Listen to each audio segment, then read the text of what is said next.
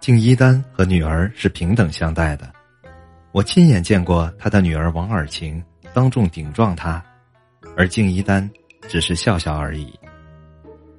敬一丹的宽容让王尔晴格外自信，小学就开始独立思考，到了中学更是无拘无束，自强自立。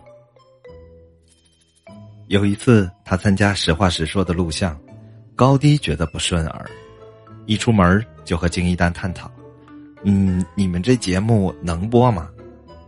后来果然这期节目不让播。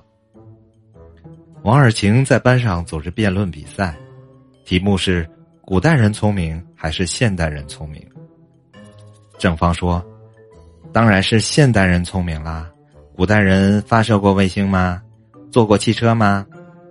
反方说：“哼，现代人聪明。那你上礼拜五的数学作业为什么没有完成？”正方说：“那你还没做值日呢。”于是，一场辩论比赛后半场变成了人身攻击。哎呀，你你哎呀！